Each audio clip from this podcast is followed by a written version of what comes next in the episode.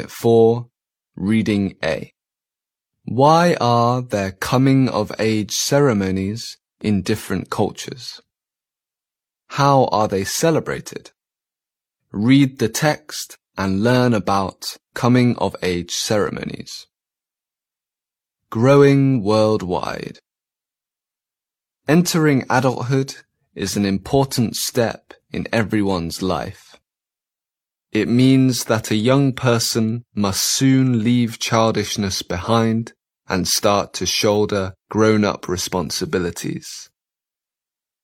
In Germany, there's a ceremony called Jugendfeier, or a youth celebration, a coming of age ceremony for 14 year olds. They go to school to prepare for the occasion, studying topics thought to be important for young citizens of the future. The things these young people learn about include multiculturalism and general responsibilities in society. Jugendfeier began in the 19th century when awareness of civic practices was on the rise. At the ceremony, a teacher makes a speech about values, such as having respect for other people and having a sense of duty. The idea is that the young people taking part in the ceremony will take on these values for themselves.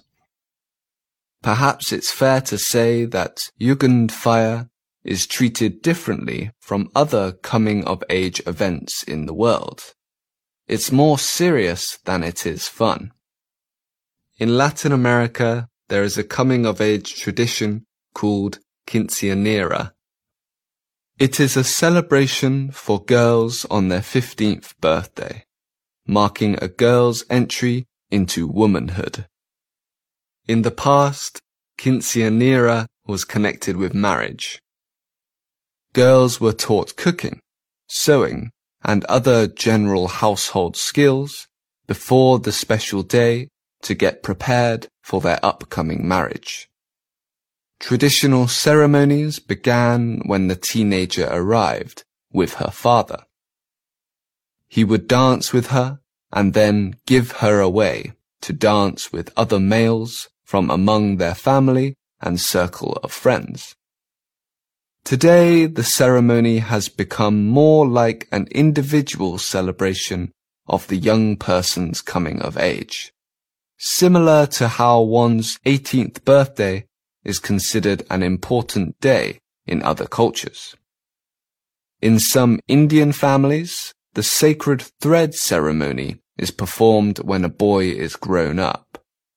He is given three strands of the sacred thread, which represent three promises he makes to respect knowledge, to respect his parents, and to respect society. It is said that the sacred thread ceremony marks a new life.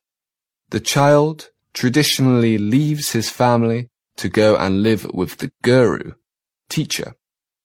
At this point, the boy becomes twice born. In Indian traditions, a human being has at least two births.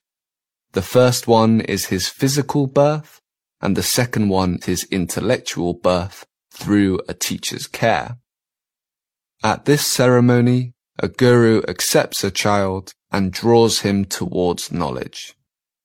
Coming of age traditions vary significantly from culture to culture. Nearly every society has specific rituals, ceremonies, and traditions to symbolize or celebrate one's transition from childhood to adulthood.